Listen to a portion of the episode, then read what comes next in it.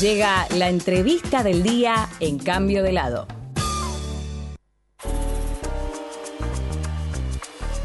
Seguimos en cambio de lado en este domingo lleno de tenis y qué mejor que tener una entrevista de primer nivel mundial con uno de los mejores jugadores de la historia del tenis argentino y no estoy exagerando en absolutamente nada de lo que voy a decir. De hecho, con las pocas personas que me tomé el atrevimiento de contarles que íbamos a tener esta entrevista, todos me empezaron a contar anécdotas de lo que disfrutaban verlo jugar, de lo que les gustaba levantarse a cualquier hora para seguirlo. El mago Guillermo Coria, ex número 3 del mundo, de los mejores jugadores y de aquellos que sigue ligado al tenis de distintos lugares. Guille, un enorme gusto saludarte. Martín y Mariano te saludan. ¿Cómo estás? Hola chicos, buen día. Bien, bien, todo bien, todo tranquilo. Todo contento, un placer hablar con ustedes. Guille, levantándote tempranito, vida de padre, ¿cómo arranca este domingo?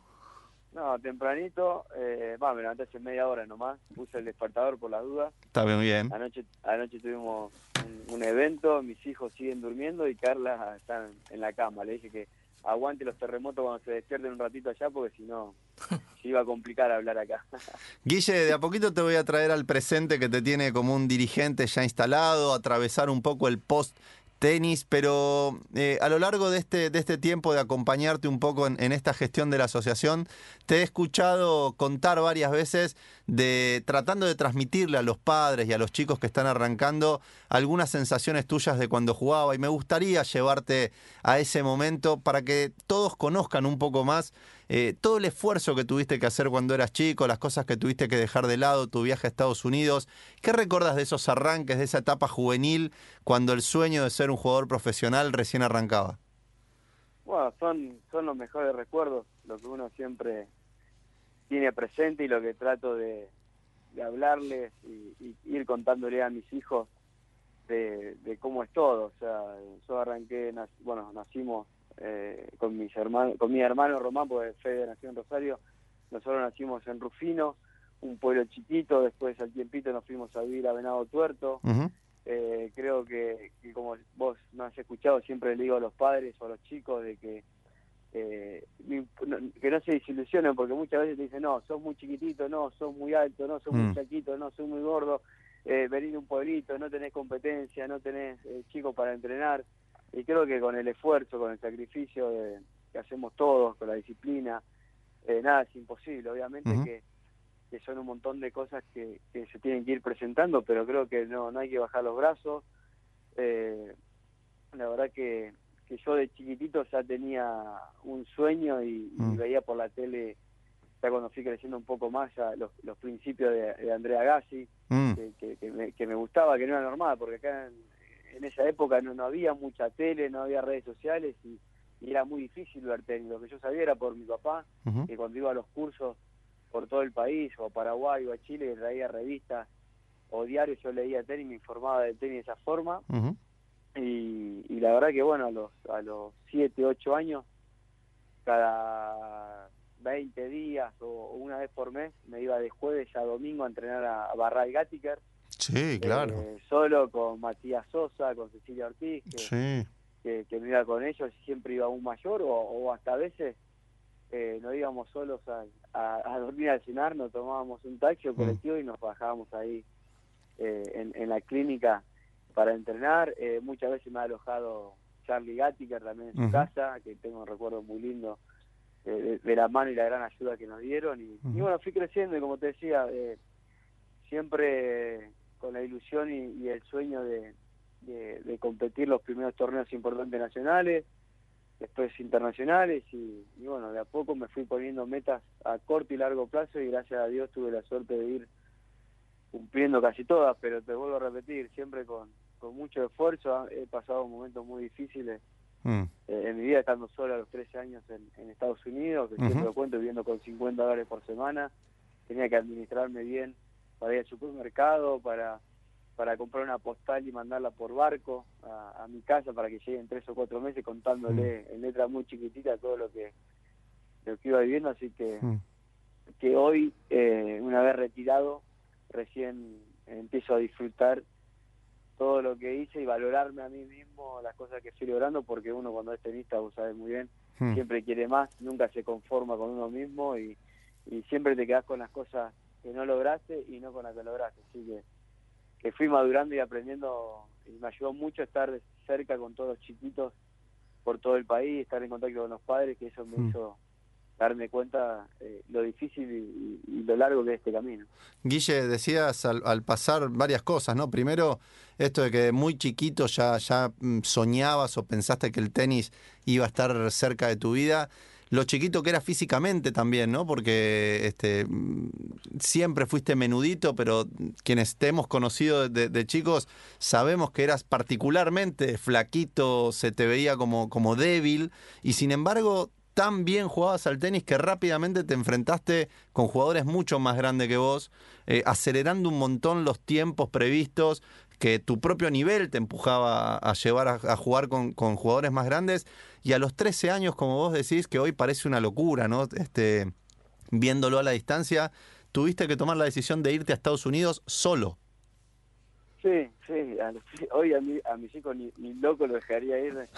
Eh, no sé si ya vivirá a Buenos Aires solo, con eso te digo todo. pero, eh, ese año me ha ido bien. Eh, yo había terminado el colegio en la 496, el colegio público Menado Tuerto, eh, que tenía solamente la primaria, y, para pasar a la secundaria me tuve que anotar a un colegio privado que tenía que tomar el examen de ingreso, creo que era a fines de febrero, por ahí no me acuerdo bien, y yo estando en la COSAC, eh, no pude no pude rendirlo, entonces quedé libre ese año y Mm. esta posibilidad de irme a la academia de Patricio Ujú. y me acuerdo patente el lugar sentado donde estaba con mis viejos todo y me dijeron eh, que, que si yo estaba convencido y tenía ganas de ir que pruebe y le dije sí que quería ir probar por lo menos seis meses o, o ese año que yo tenía perdido en el colegio Mm. eh, y probar y si después si, si no me iba no me iba bien el tenis o no me gustaba no me la bancaba o, o lo que sea volvía y no me importaba volver un año repetido en el, En en el colegio. y bueno y ahí arrancó mi carrera fui a Estados Unidos fui, iba, fui a Europa eh, nos fue bien ganamos el mundial en Japón con Tony Pastorino y Avina Bandián Ujú. y de ahí nos fuimos enganchando, firmé el primer contrato con, con ropa y, y bueno, y ahí fue, fui creciendo, como decía, era muy flaquito, por eso yo siempre digo que el Peque Schwarman hoy es un gran ejemplo y el mejor ejemplo para poner, porque es, es muy bajito y, y sobre todo para, para los chicos, que tengan en cuenta de que no, no, no importa eh, el tamaño físico cuando sos chico, porque después eh, el esfuerzo y el, y el entrenamiento eh, puede superar un montón de cosas Mm. yo eh, me costaba entrenar, era, era también era, era un poco vago, lo reconozco, Ujú. y, y mi gran entrenador, mi gran profesor fue Jorge Trevisan, eh, que él me hizo darme cuenta de un montón de cosas y, y bueno, de ahí empecé a entrenar como un profesional, como, como debería haber entrenado eh, mucho tiempo antes. ¿A qué edad fue fue eso, Guille, ese, ese clic o ese darte cuenta de que había que, que mejorar la calidad de entrenamiento? 2003, ahí, que Mm. fue mi mejor año. Eh, enero de 2003, que yo me quedo sin entrenador. Eh, empiezo a entrenar con Luli Mancini y Jorge Trevisan. Me fui a, vuelvo de Australia, me fui a, a Punta del Este unos días, eh, que iba todos los años por porque mi señora siempre estaba ahí de vacaciones y la fui a visitar. Y Luli y Trevi se fueron para allá y Trevi la, esa noche me dijo, en un restaurante me dijo, ¿cuál es tu sueño? Le digo, quiero ser número uno. Bueno, entonces te entreno, me dijo, pero para, para ser número uno tenés que entrenarte como un profesional Mm. y obedecer todo lo que lo que te decimos y sin decir muy listo. Le digo, bueno, Al eh, me dice, cinco y media de la mañana te espero en la parada tal, que hay un playón. ¿Cómo cinco y media? Cinco y media, tres días así. O sea, te puso a Eh, prueba en serio. No, no, sí dije, ah, la pucha. Bueno, cinco y media, me dice, "Ve- venite sin desayunar. Bueno, 20, 20 pasadas de, de 800 metros para arrancar. Eh, venían los chicos de, de, de boliche, de bailar. Venían Claro. caminando, me miraban el tarado que hace acá, corriendo. Claro. Y, y así arrancó. Bueno, eran tres turnos a la mañana, dos de físico, uno de tenis. A la tarde, eh, otro turno largo de tenis y un, un trabajito más, más tranqui para terminar el día de físico. Y bueno, así fueron 10 días. Y, y hago final eh, en el ATP de Buenos Aires, ahí mismo. Ujú. que pierdo la final con, con Moyá. Que ese año creo que juego con David, con Gastón. Me había Ujú. tocado un cuadro durísimo. Y en tres meses ya estaba eh, top 10. De 45 que estaba, 46, que yo notaba cuando jugaba contra Rodri, contra todos los jugadores que estaban en ese momento de arriba, que, que no le podía aguantar físicamente el ritmo, no, Mm. no, no soportaba, me, me, me, me- me cansaba. Y a partir de ahí, este trabajo con, con Trevi y con Luli, empecé a, a sentirme bien y después ya entraba a la cancha y sabía que, que por físico no me iban a ganar. Mm. Eh, y eso es una, una confianza que te da estar bien entrenado eh, muy grande. Y después si tenés eh, buenos conceptos para leer el partido, para, para, para saber llevar diferentes momentos del partido, estando tranquilo de que físicamente podés jugar cinco horas, eh, eso no, no tiene precio y creo que fue Trey mi, mi, eh, una de las personas que, que, que en paz descanse, pero que lo voy, a, lo voy a tener siempre presente porque fue una persona que, bueno, también el día que me casé, el Mm. día de civil, 23 de diciembre, Mm. eh, vinieron mis amigos y a las 12 me tuve que dormir porque a las 6 de la mañana me hizo entrenar el guacho también. O sea, Y el casamiento, el cuando- casamiento siguió sin vos, digamos. el, el civil siguió sin mí y, y hasta las 3 de la mañana yo eh, durmiendo porque al otro, sabía que al otro día me iba a hacer eh, pasadas y esta vez me hizo hacer de mil porque él, él decía que no estaba la, la, la recontra que haría Carla la bancaba full pero como era mi mejor momento él no quería que yo me distraiga porque quería que aproveche mi momento Claro. y me hizo hacer pasada de todo. Y el 27 de diciembre que me caso, sábado, el lunes me hizo entrenar también de vuelta a las, a las 7 de la mañana. Pero bueno, son todos esfuerzos que, que terminaron valiendo la pena por, por los resultados que fui logrando después. Guille, te saluda Mariano. Eh, me quedo un segundito más en, en tu etapa como juvenil, incluso un poquito más atrás. Vos sabés que me manda un, un artículo eh, Luciano, el papá de Martín, del, a- del año 93, de una, una- un torneo final con Carry, todos grandes nombres. ¿Qué, qué, jugadores recordás de esa época que vos decías, che, estos también jugaban muy bien, todo, o, o pensaste que iban a llegar quizás más lejos? Un gran abrazo Luciano. La verdad que tengo buenos recuerdos también de los interclubes. Que se jugaba para Villa del Parque, íbamos a Gimnasia Villa del Parque, íbamos a, a Lanús y todo. Tengo muy lindos recuerdos. Eh, bueno, con Guille Carri, con Andrés de la Torre, con un montón de chicos, con el Tucuar, que justo con, con Martín, cuando estuvimos ahora en Neuquén estos días, recordábamos de toda ese, esa camada. y no y Bueno, Guille Carri era zurdo, Mm. Saki Red, Sí. y a los 12 años, o sea, 10 años, nadie podía creer de que alguien haga Saki Red, zurdo, todo espectacular. Eh, también una familia hermosa. Creo que, que son, como te decía antes, son los recuerdos más lindos que a uno le quedan de, de esa etapa y que a mí me hicieron recordarlo, muchos recuerdos que yo ya tenía medio olvidado, estar vinculado con todos esos chicos nuevamente Claro. eh, eh, eh, volviendo a, a clubes en, en el interior del país, eh, donde hay recuerdos y fotos de, de- de esa época cuando visitamos eh, los clubes. Nosotros esos torneos los jugábamos por equipo, me acuerdo, era espectacular. Claro. Vos defendías tu zona, yo era zona 7, eh, eran dos singles y un doble. Eh, viajábamos en auto de Rosario, Comodoro de Rivadavia, eh, y son todo, es imposible olvidarte de esa- esos momentos eh, hermosos. Eh, Así que yo siempre cuando estoy en, en, la gira, eh, hablamos mucho con los padres, eh, siempre le echamos mucha la culpa a los padres que presionan a los chicos, que, que, que son los grandes responsables de que odien el deporte de los chicos, cómo lo presionan, pero también eh, hay que valorar el esfuerzo que hacen, Claro. de levantarse temprano, de llevarlo en el auto, eh, viajar mil kilómetros para acompañar a los chicos, por ahí jugar unos partidos y, y pegarse la vuelta, dejar el laburo. Eh, creo que, que son el motor también de, Sin duda. de todo y creo que también hay que valorarlo mucho y, y no castigarlo tantos a los padres, Mm. si- sino eh, ayudarlo y acompañarlo y ir dándole consejos de cómo tratar eh, a los chicos en la competencia, porque nadie quiere eh, Claro. hacerle daño a nuestros hijos. Guille, en, en tu caso tuviste la particularidad de que tu padre, aparte de ser un apasionado y que te acompañó, en un punto también fue tu, tu formador, ¿no? Tu entrenador, que después siguió al lado tuyo a lo largo de toda tu carrera, quizás ya no como formador, pero sí como padre. Este, ese doble rol, ¿no? Imagino todo lo que habrá, lo que habrá hecho, lo que habrá empujado desde ese venado tuerto en el clubcito para que vos puedas desarrollarte también. Sí, por eso te digo eh, de que es importantísimo el rol del padre, porque como todo, yo creo que si sin el esfuerzo del padre se, se perderían un montón de talento, un montón de chicos eh, que pueden llegar, pero después está el, el cómo eh, acompañarlo. A mí, en mi familia, siempre me, me, me metieron en la cabeza de que tenía que ser responsable y lo que haga lo haga al 100%, tratando de dejar todo en lo, en lo que haga sin eh, guardarme nada. Eh, nunca me sentí presionado eh, en nada. al contrario, yo de chiquito siempre tuve mucha personalidad. obviamente también me tuve un montón de errores Mm. al, tomar decisiones a los 16, 17 o, o 19 años, por no Mm. tener la madurez de un adulto.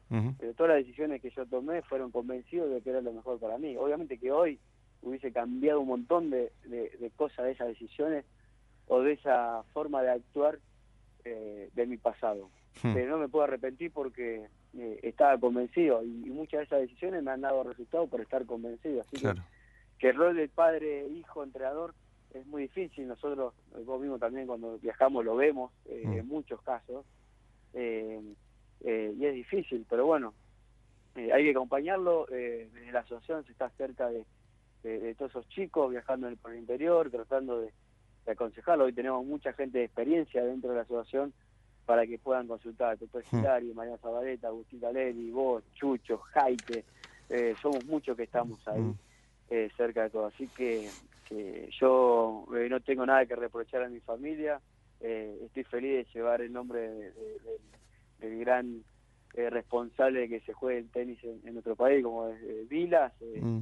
Tengo muy lindos recuerdos, él también me ha ayudado mucho de, de chiquito, así que, que que nada, es, no es fácil el rol padre e hijo, pero, pero también tiene sus cosas buenas.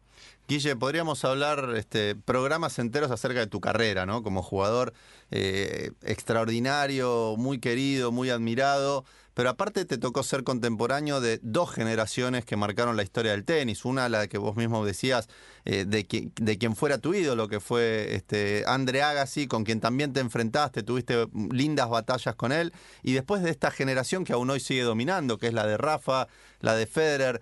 Eh, simplemente te voy a pedir de tu carrera un comentario de eso, ¿no? De haberte enfrentado con los más grandes. ¿Qué diferencias notaste o qué imágenes recordás?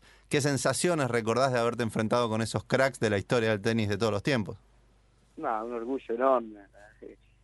Primero poder haber jugado, eh, compartido circuito con Agassi, que era mi ídolo, y el Chino Ríos también, y después habérmelo enfrentado. eh, y más eh, teniendo la posibilidad eh, de haberlo enfrentado en Roland Garros, en el estadio principal, y, Mm. y- y poder haber eh, ganado. Ahí fue el cambio de mi Sufrió carrera. tus drops de como nadie, déjame decirte. Israel paralelo también, porque le costaba muchísimo correr para su derecha. Hmm. Eh, me odió, me odió porque...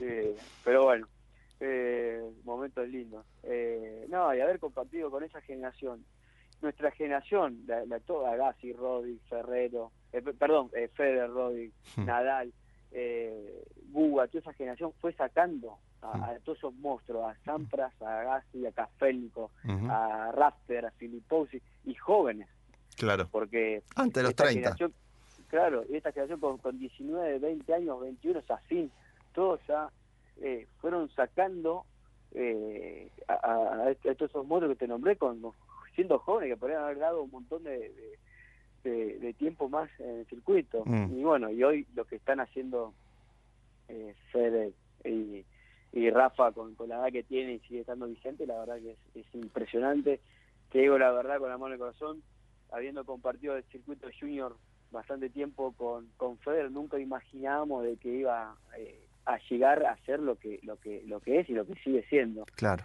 Eh, el trabajo que hizo eh, eh, la gente que, que, que lo rodeó y sobre todo la, el que le eh, trabajó la cabeza Mm. a Federer es, es para hacer, es para darle el premio Nobel porque fue impresionante el, el laburo que hizo. ¿Es real, Guille, eso que se dice de, de- de- o es exagerado eso de que Federer era, era medio loquito, de que mentalmente estaba... medio no terrible medio no era era completamente sacado Mm. música electrónica full escuchando con auriculares pelo te- eh, teñido rubio una personalidad nada que ver a lo que soy Mm. igualmente lo que los conocemos cada tanto que lo vemos en un partido que no le encuentra la vuelta se ve que que, que, que, que- está a punto de estallar pero cómo se controla es es impresionante por eso Mm. te digo eh, para darle el premio Nobel la persona que le hizo el cambio Mm. eh, en su personalidad y en su forma de controlarse. Y Guille, cuando jugaste con, con Rafa por primera vez, eh, ¿vislumbraste algo, viste algo que te llamara la atención o bueno, era un, un gran jugador y punto, digamos? Bueno, yo fui en Monte Carlo con él, eh, ahí cuando recién estaba apareciendo, que, creo que no me acuerdo bien a quién le había ganado, pero había ganado un español. Y no sé si no le ganó Toto Esquilari también, que Toto estaba, estaba muy bien, estaba muy bien en el ranking, y otro español estaba muy bien rankeado. Eh, eh, y bueno, sí, era terrible, un acelere más, más de lo que tiene ahora, hmm. una potencia, una fuerza eh, admirable, pero también no, no te imaginabas eh, en ese tiempo que podía llegar a lograr, pues todos los españoles en ese momento, los españoles argentinos eh, eran así. Mariano Puerta tenía, era más o menos de ese hmm. estilo, una fuerza, una adrenalina, una energía tremendo, pero bueno, después lo sufrí en Roma, lo odié, me hizo conocer toda la cancha de centímetro por centímetro en esa final de más de cinco horas. Hmm pero creo que tiene una personalidad y, un carisma que, que, que, el tenis necesitaba en ese momento tener a Federer y a Nadal para, para reemplazar a lo que era Sampras y Agassi en ese momento. Así que que son son dos monstruos y la verdad qué vestuarios eh no no y tener el vestuario y, estar cerca de ellos es como que que, que nada impresionante. La verdad que, que es un sueño y y uno después de tanto tiempo que, verlo por la tele también, que también decís, wow, yo compartimos eh, entrenamiento y vestuario y, y, una merienda, un almuerzo en el Pedal Lunch con, con esta bestia. Guille, hablabas de, de tu padre, de tu hermano. Eh, ¿te, ¿te, aflora el entrenador con tu hermano? ¿Lo ves jugar a veces a Fede y, y, querés este, comentarle algo? ¿Lo ves más, más externo, digamos, como casi como un espectador? No, lo veo como un espectador, obviamente lo veo en todos los challenges que está jugando, lo veo en todos los partidos que ahora se puede ver por, por internet y siempre yo eh, aporto lo mío cuando él me pide mm. o cuando él me, me, me, pide un consejo o, o si me pregunta de algo de, que lo vi. Eh, normalmente soy bastante duro por, eh, porque siempre trato de ver las cosas que le faltan y, y, y no tanto las cosas buenas. Obviamente que le remarco mucho las cosas buenas para para motivarlo, para que siga adelante, para que no deje de fortalecer esas cosas buenas que tiene. Pero bueno, trato de marcarle esas cositas y, y, lo fui, obviamente, eh, lo fui ayudando bastante, porque él, eh, él, como muchísimos chicos, es muy duro viajar por todo el mundo solo, que ganan muy poco dinero, lo poco que ganan se lo invierten en, comer bien y poder dormir en, un hotel bueno o hacer giras que le convengan en su ranking. Y, trato de ayudarlo cuando cuando me pide. Eh, no, no, no, no. Prefiero no, no ser entrenador de él para no, no, no, no tener malo entendido o por ahí no compartir un almuerzo familiar por una discusión que se puede tener en un entrenamiento. es, ridículo. Y, y, nada, y volviendo un poquito a, a, mi papá, que se me pasó de largo, creo que, que fue muy importante para mí en estos cinco años o ocho años que estoy dentro del tenis y sobre todo en la categoría sub 10 sub 12 la visión que tiene eh, y la clara que la tiene para enseñar a, esos chicos es, fundamental eh, Guille, bueno, pero escúchame, acá hay un mensaje de tu hermano Fede, así que te escucha bien que, te dejo un saludito. ¿eh? Hola, ¿cómo andan todos por ahí? Espero que, que muy bien. Bueno, espero verlos ahí en el Challenger esta semana en el Racket. Eh, ojalá se puedan acercar y toda la gente que, que, escucha el programa también. Estaría muy lindo que, que nos vayan a apoyar. Eh, y bueno, Guille, vos también, así nos vemos, que, que, nos estamos viendo muy poco. Y bueno, de saludarte y agradecerte por todo lo, que haces por mí, eh, por haberme hecho mamar de chico un tenis fantástico que hoy en día trato de poner algunas cosas en, en práctica, pero se me hace muy difícil ejecutarlas, pero, pero bueno, siempre vas a ser mi ídolo y, y, todos los pasos que voy, que voy haciendo en mi carrera, sean chicos, sean grandes, lo hago por ustedes, por, o sea, por toda mi familia y, y bueno, para que se sientan orgullosos de mí. Así que les mando un saludo a todos y bueno, Guille, estamos en contacto y esperemos que, gane River hoy. Un abrazo grande. Guille. Oh, tremendo. Eh, ah, bueno, emocionante escuchar a mi hermano. Hace mucho esfuerzo, eh, la verdad que eh, se le hace difícil, pero, pero se merece todo lo que está viviendo y ojalá que Mm. tenga una gran semana eh, en, este, en este gran torneo que para él eh, siempre es, es muy lindo jugar eh, en, su, en, su, en su lugar, en su país, con toda su gente, así que me pone Mm. muy feliz que, que, pueda ir cumpliendo sueños y, y objetivos eh, en su carrera, pues es una gran persona, muy, es muy sencillo, muy humilde y, y sobre todo una gran persona. Guille, eh, hablando con, con Fede muchas veces, ¿no? Él, él también ha tenido esta, est- esta fortuna, si se quiere, de tener de ídolo a su hermano y, y de poder eh, compartir algunas charlas con, con vos y siempre lo menciona. Y en un punto también es muy destacable lo que ha logrado de, no quedar pegado a tu imagen, digamos, porque también es difícil, ¿no? Sentir que constantemente se lo compara, que lleva el apellido encima. Y quizás si no fuera tu hermano y no estuviera esa comparación, estaríamos hablando de, de- la excelente carrera que está haciendo. Sabemos lo difícil que es llegar al nivel de Challenger, poder atravesar los futures, hacer lo que está haciendo, poder bancársela, vivir del tenis. Y la verdad que es tremendamente destacable lo que está haciendo Fede. Sí, la verdad que por eso te decía, es impresionante haber ganado su primer Challenger. Eh, eh, fue fue muy emocionante, poder jugar las quali de los Grand Slam eh, es, es admirable. Él de chiquito, me acuerdo que le iban le daban raqueta y decía, no, yo quiero que me den raqueta cuando gane cosas importantes o, Mm. o logre cosas importantes y no porque sea el hermano de. Y, Claro. y yo lo aceptaba, y a lo mejor estaba con raquetas rotas y, y así con todo. Eh, no, no quiere eh, él quiere ganarse las cosas por, por él mismo Mm. eh, iba a los, a los torneos juniors sobre todo que los torneos que yo ganaba y lo ponía en cancha central eh, horario central porque era hermano mío y era una Mm. presión muy grande de hecho Mm. de chiquito ha dejado de jugar eh, un año dos años y, y cuando volvió volvió más fuerte y, y- y tuvo mejores resultados eh, por eso no solamente te voy a remarcar eh, Fede bueno porque fue hermano mío y muchas veces lo comparan pero todo el esfuerzo sacrificio y, y lo que hacen un montón de chicos eh, de- de- del circuito de él, que comparten el circuito con, con él, es admirable y hay que eh, valorarlo y, y- y- felicitarlo por todo el gran esfuerzo que hace. Mi hermano se va dos meses y está en Bosnia, de ahí se va a Italia, de Italia se va eh, siete horas en colectivo, después se toma tren, después avión para ir a, a Serbia o a Kazajistán Mm. es un esfuerzo de loco, ahí se van a Estados Unidos, vuelven. Eh, la verdad que, que, que me pone muy feliz y ojalá que, que siga por este camino. Eh, nunca bajó los brazos, gana su primer Challenger con 27 años, eh, sigue con las mismas ganas, con la misma fe, con la, con, con- con la misma esperanza de poder llegar, de meterse dentro de los 100 primeros y ojalá que lo pueda lograr porque se lo recontra merece. Bueno, Guille, de verdad un placer enorme poder hablar con vos. Queda muchísimo en el tintero, es para hacer un especial de Guillermo Coria por todo lo que has hecho y aparte remarcar esto, ¿no? Me tuve, como vos dijiste, la posibilidad de acompañarte ahora dos días en Neuquén y ver el enorme cariño que recibís, ¿no? Constantemente y de todas las edades, ya no solo de quienes te han visto jugar o quienes son contemporáneos, de más grandes, de más chicos y eso la verdad que debe ser muy lindo. No sé cómo lo vivís o, qué te queda de eso.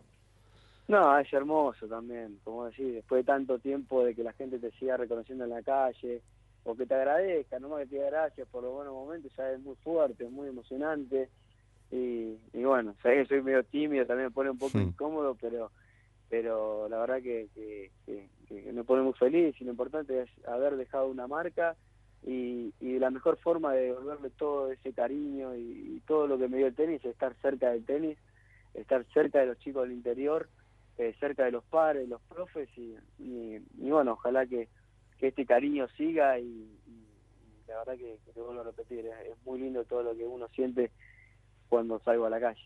Bueno, Guille, muchísimas gracias. Nos queda todo el post-tenis, que fue muy rico porque vino la academia, vino eh, toda la experiencia de nuestro tenis, vino la Asociación Argentina de Tenis. Muchísimo que seguís dando, así que te agradezco muchísimo esta nota. Muchas gracias por el tiempo y esperamos la próxima. Gran abrazo a los dos, gracias. Gracias, gracias. Bueno, pasó Guillermo Coria por cambio de lado.